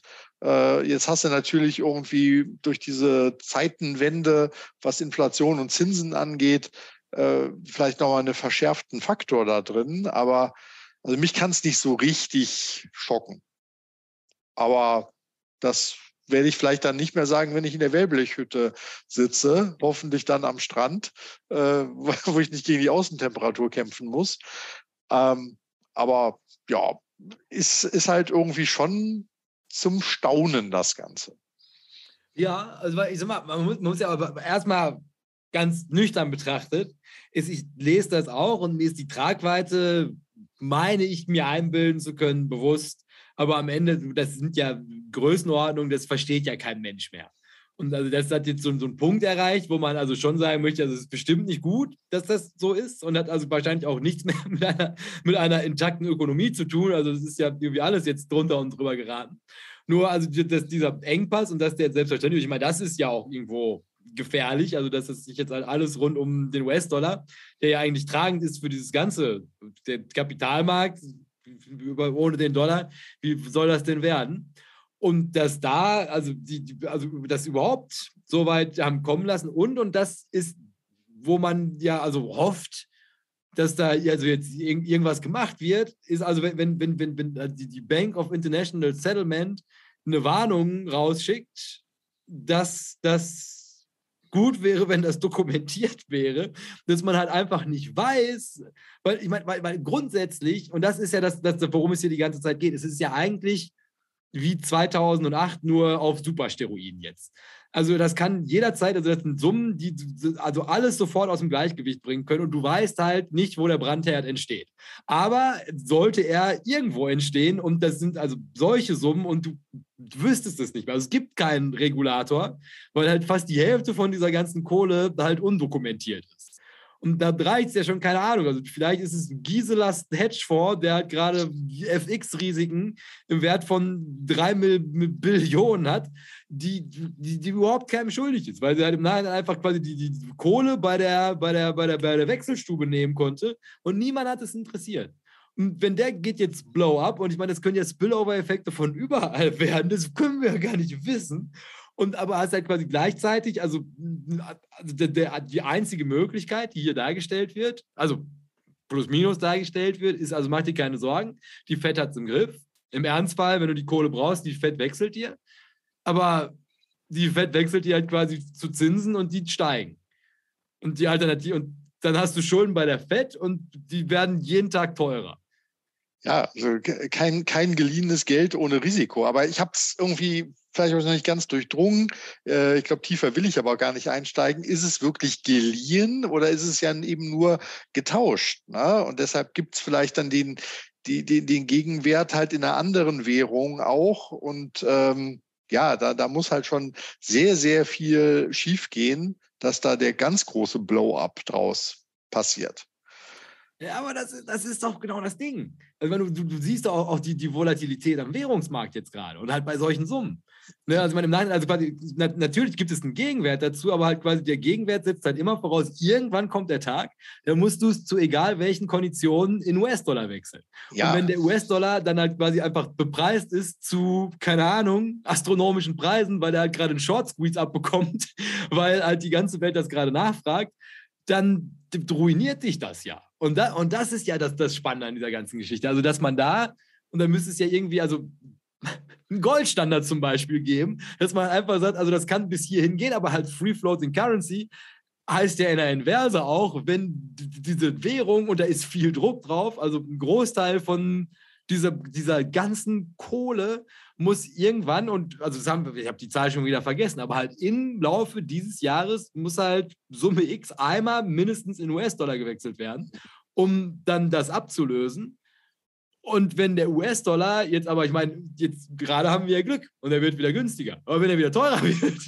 Ja, aber das ist, glaube ich, das ganz große Spiel. Äh, mal gewinnt man, mal verliert man. Diese ganze Währungsabsicherungsgeschichten mit dem Hedgen gegen den Dollar und so weiter äh, produziert eine Menge Kosten mit einer zweifelhaften Wirkung, wenn man es aus der ganz, ganz großen Vogel- oder Weltraumperspektive dann äh, einnimmt. Und insofern denke ich mal, gerade dadurch, dass es so schnell rotierend ist und nicht auf einen Tag X die komplette Fälligkeit zuläuft, könnte das auch dazu führen, dass wenn sich nichts explosionsartig verändert, äh, gerade an den Wechselkursen, ähm, dass das alles irgendwie mit drin ist. Ja, also du hast halt dieses, du hast halt das Risiko, wenn du auf die Tankstelle zufährst und auf die Anzeigetafel guckst und da den Preis geistig für dich als Entscheidungshilfe nimmst, oh ja, zu dem Preis tanke ich. Du hast immer noch das Risiko, dass bis zu dem Moment, wo du die äh, an der Zapfsäule den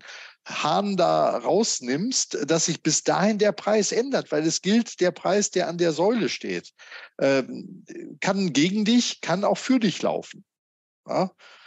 Also ich bin da nicht so richtig, so richtig, richtig drauf, dass wir da jetzt fast anderthalb Stunden lang schon äh, drüber sprechen, will aber trotzdem noch irgendwie in den, in den Chat kurz rein, den wir ja damit äh, jetzt auch quasi fast abgehangen hatten. Aber nein, sie sind äh, drin. Der Börsenfried, der glaube ich auch so ein alter Haudegen ist, äh, sagte, das Thema hatten wir doch schon mal 2008. Damals ging es auch fast schief.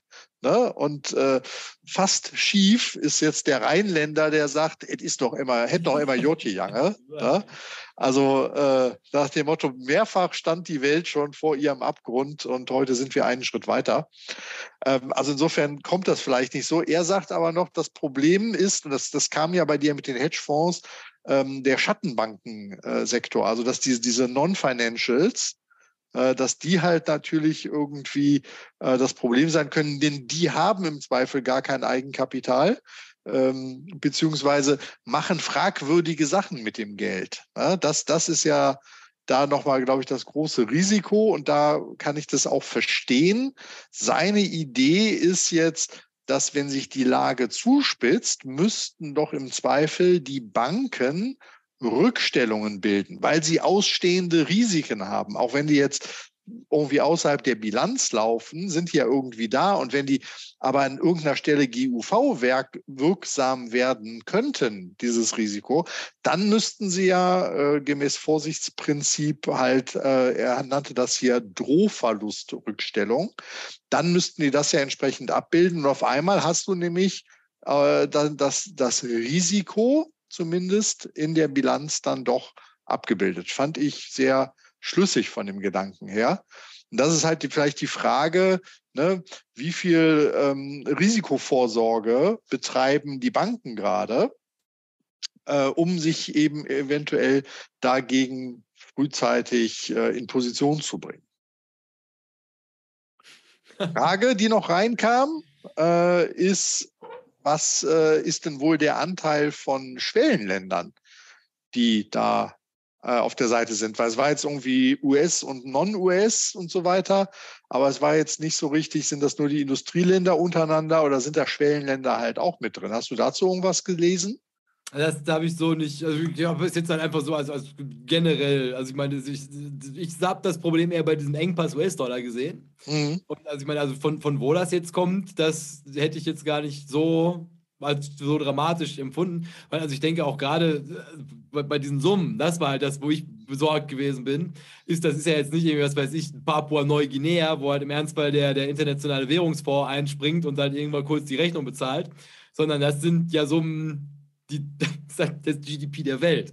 Und wenn da, da hängen auf jeden Fall alle mit drin und also, also ich glaube, das, das, das gefährlichere Ende wäre wahrscheinlich also wirklich voll entwickelte Nationen, die einfach aufgrund von der Leitwährung der Welt halt über beide Ohren da auch noch mit drin hängen. War jetzt ja. so mein Take. Ja, also Schwellenländer generell haben immer eine Dollar-Abhängigkeit halt drin, weil du sagst ja, all die, die wichtigen äh, Sachen werden in der Regel über Dollar abgerechnet. Insofern hängen die natürlich extrem stark am Wechselkurs auch. Also es ist äh, für die auch nicht schön, wenn es dann irgendwie hochgeht. Ja, das war jetzt aber ein langer Take für eine Podcast-Folge, Jakob. Ja, aber dafür haben wir auf jeden Fall, also haben wir ein brandaktuelles Thema. Und ich könnte mir auch gut vorstellen, dass wir, also dadurch, wenn, wenn wir das heute in in den Raum stellen, wahrscheinlich der erste Podcast sind, also wenn ich das morgen hochgeladen bekomme, der sich diesem Thema angenommen hat und haben damit jetzt schon zwei hochrelevante Themen für die Interessierten abgearbeitet. Und deshalb kann man jetzt, also nachdem man dieses Martyrium über sich hat ergehen lassen, jetzt nochmal schnell den Freitag dazu nutzen und alle seine alten Bücher durchzugehen, ob da noch US-Dollar drin sind, um sich dann gut zu fühlen. Ähm, weil das sind wahrscheinlich zukünftig sehr wertvolle Lesezeichen. Und deshalb hätte ich gesagt, also jetzt in der nächsten Folge, also am Montag geht es dann weiter mit ganz vielen spannenden und aktuellen Themen die der Strelo und ich jetzt noch nachholen müssen aus drei Wochen Börsenband TV. Ja, da versuchen wir aber gleich Gas zu geben.